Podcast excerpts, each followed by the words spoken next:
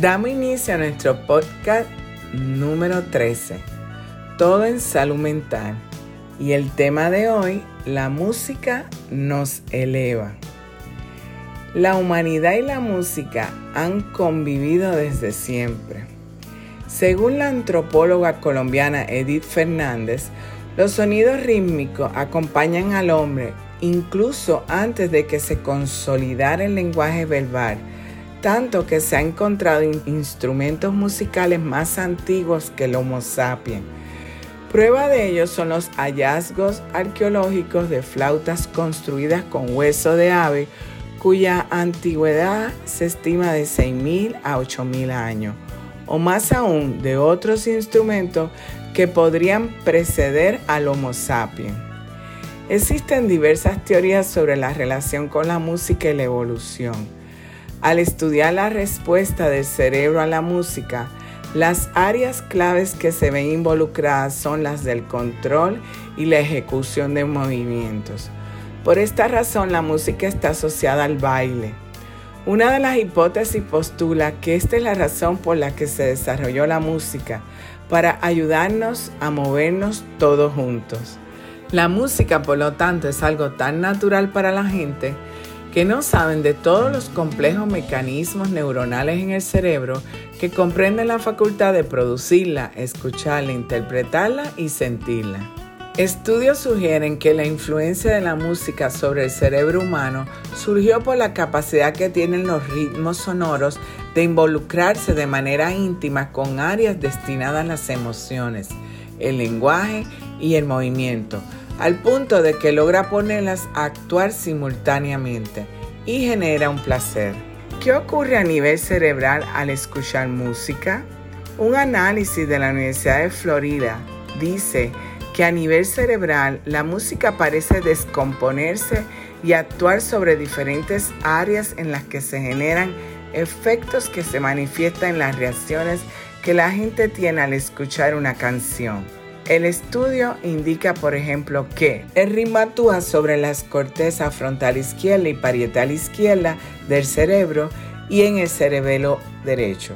El tono impacta en la corteza prefrontal, el cerebelo y el lóbulo temporal.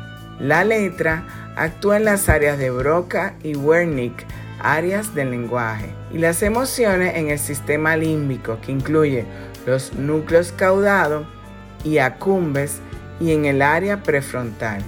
Para el neurólogo e investigador Roberto Amador, profesor de la Universidad Nacional de Colombia, el hecho de que las áreas cerebrales que controlan y ejecutan el movimiento respondan de manera específica a la música, podría sugerir que ésta se desarrolló para promover el movimiento colectivo, algo que le confiere un valor evolutivo para la consolidación de comunidades unidas. En palabras de Amador, la música es uno de los factores que produce más placer, condicionado por un circuito cerebral que gestiona respuesta fisiológica ante estímulos emocionales, medidos por dopamina hormona ligada a las llamadas recompensas cerebrales. La música cumple con un rol social, así que va a depender en gran medida de la cultura o sociedad en la que esté ese ser humano.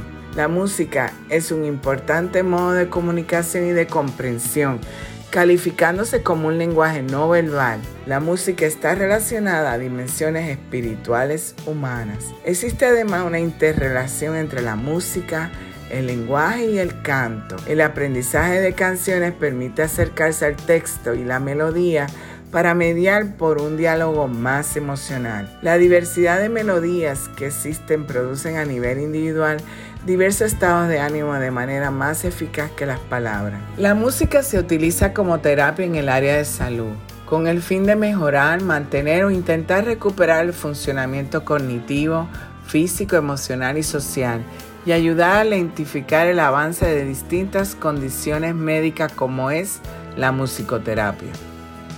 El objetivo principal de la musicoterapia es la utilización clínica de la música.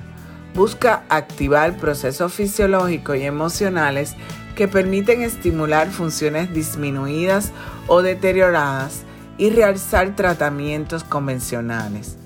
Se han observado importantes resultados en pacientes con trastornos del movimiento, dificultad en el habla, producto de un accidente cerebrovascular, demencias, trastornos neurológicos y en niños con capacidades especiales, entre otros. Estudio de neuroimagen muestra que tanto al escuchar como al hacer música se estimulan conexiones en una amplia franja de regiones cerebrales normalmente involucradas en la emoción, la recompensa, la cognición, la sensación y el movimiento. Las nuevas terapias basadas en la música pueden favorecer la neuroplasticidad, es decir, nuevas conexiones y circuitos que compensan en parte las deficiencias de las regiones dañadas del cerebro.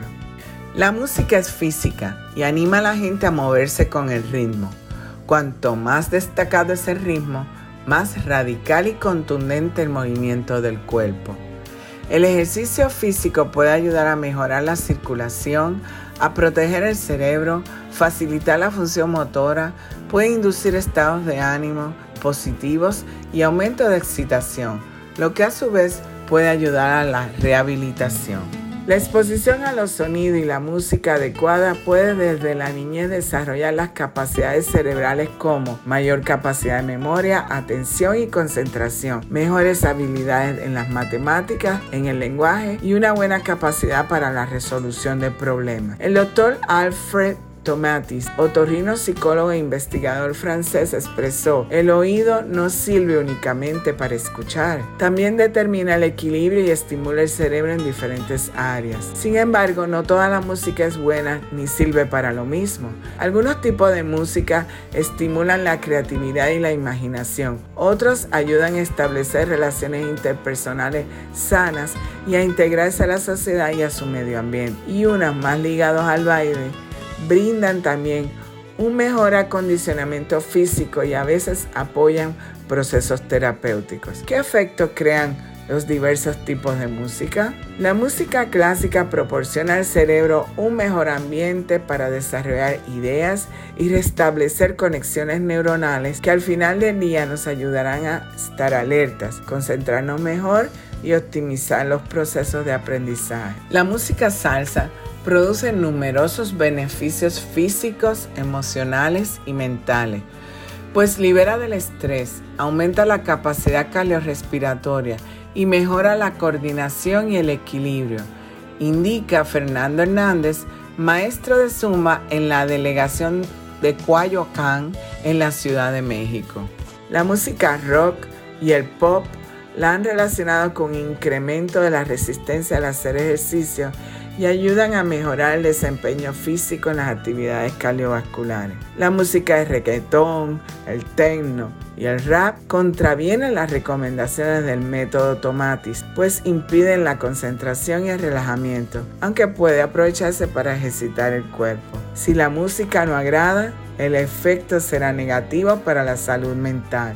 La música asociada al baile puede producir los siguientes beneficios. Quemar calorías, Mantiene la frecuencia cardíaca entre 130 y 150 pulsaciones por minuto, tonificar el cuerpo, mejorar la capacidad cardiovascular, obtener mayor resistencia, reducir los niveles de grasa en la sangre, ampliar la capacidad pulmonar y aprovechar mejor el oxígeno en músculos y órganos.